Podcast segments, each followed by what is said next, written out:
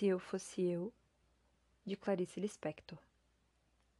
Quando eu não sei onde guardei um papel importante e a procura revela-se inútil, pergunto-me: se eu fosse eu e tivesse um papel importante para guardar, que lugar escolheria?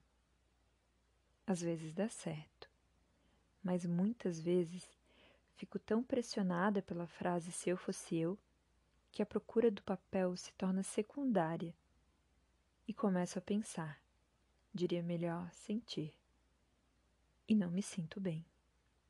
Experimente. Se você fosse você, como seria e o que faria?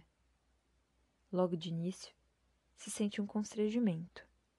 A mentira em que nos acomodamos acabou de ser movida do lugar onde se acomodara no entanto, já li biografias de pessoas que de repente passavam a ser elas mesmas e mudavam inteiramente de vida.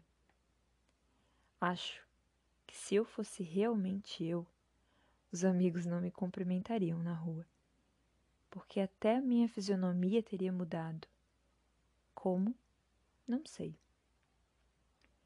Metade das coisas que eu faria, se eu fosse eu, não posso contar. Acho, por exemplo, que por um certo motivo terminaria presa na cadeia. Se eu fosse eu, daria tudo que é meu e confiaria o futuro ao futuro.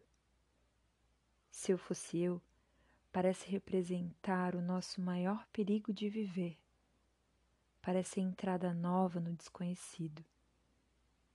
No entanto, tenho a intuição de que, passadas as primeiras chamadas loucuras da festa que seria, teríamos enfim a experiência do mundo. Bem sei, experimentaríamos enfim, em pleno, a dor do mundo. E a nossa dor, aquela que aprendemos a não sentir. Mas também seríamos, por vezes, tomados de um êxtase de alegria pura e legítima, no qual mal posso adivinhar. Não, acho que já estou de algum modo adivinhando, porque me senti sorrindo e também senti uma espécie de pudor que se tem diante do que é grande demais.